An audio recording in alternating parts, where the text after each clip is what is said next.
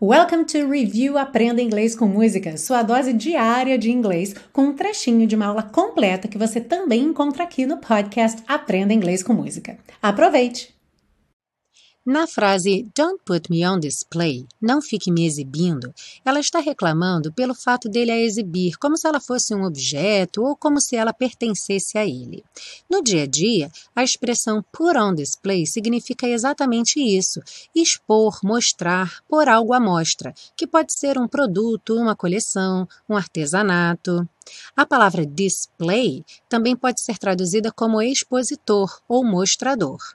Um outro exemplo de frase com a expressão put on display seria I'd like to put my camera collection on display. Eu gostaria de pôr minha coleção de câmeras à mostra.